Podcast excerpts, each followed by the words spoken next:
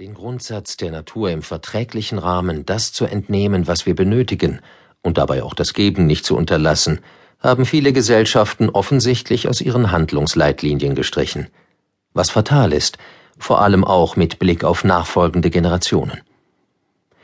Die Konsequenzen eines solchen Verhaltens werden uns längst allenthalben vor Augen geführt, auch wenn wir sie zu verharmlosen oder zu ignorieren und die Illusion auf Kosten anderer aufrechtzuerhalten versuchen.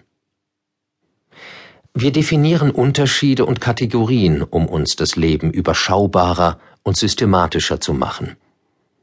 In der Folge nehmen die meisten Menschen sich und die Dinge als getrennt voneinander wahr. Aber schauen wir genauer hin und halten wir ein wenig inne, dann sehen wir bald, dass wir keineswegs getrennt von nur irgendetwas sind – es fängt damit an, dass wir alle auf ein und demselben Planeten leben und alles mit allem zusammenhängt. Zum Beispiel haben wir das Ökosystem Wasser und das Ökosystem Erde.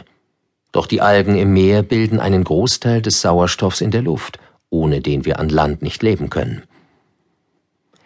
Wir interagieren auch ständig mehr oder weniger intensiv mit unserer näheren und ferneren Umgebung.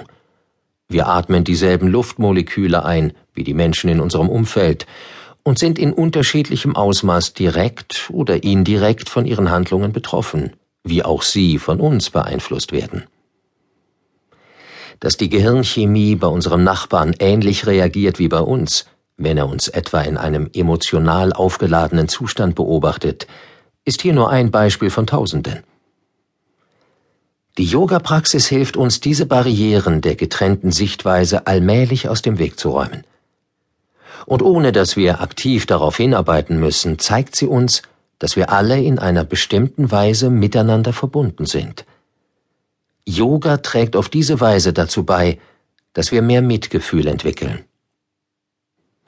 An dieser Stelle kommt auch das vegane Leben ins Spiel und erweitert Yoga zu Yogan. Denn vegan zu leben bedeutet, schon allein aus Empathie auf Produkte tierischen Ursprungs zu verzichten. Tiere sind unsere Mitgeschöpfe. Wir haben aus ethisch-moralischen Gründen kein Recht, sie auszubeuten, sie Qualen auszusetzen oder sie zu töten. Besonders durch die Massentierhaltung ist dies aber täglich ausgeübte skrupellose Praxis. Das Mitgefühl beschränkt sich jedoch nicht auf die Tiere. Bei einer veganen Lebensweise müsste beispielsweise kein Viehfutter aus den sogenannten Entwicklungsländern importiert werden, wie es zurzeit wegen der Massentierhaltung praktiziert wird. In der Folge könnten im Verein mit anderen sinnvollen Maßnahmen neue Anbauflächen für die dort ansässigen Menschen entstehen. Dabei ist der Verzicht auf Fleisch und tierische Produkte keineswegs so groß, wie das im ersten Moment klingen mag. Vielmehr eröffnen sich für uns bei der Umstellung auf eine vegane Ernährung ungeahnte Weiten einer neuen kulinarischen Welt.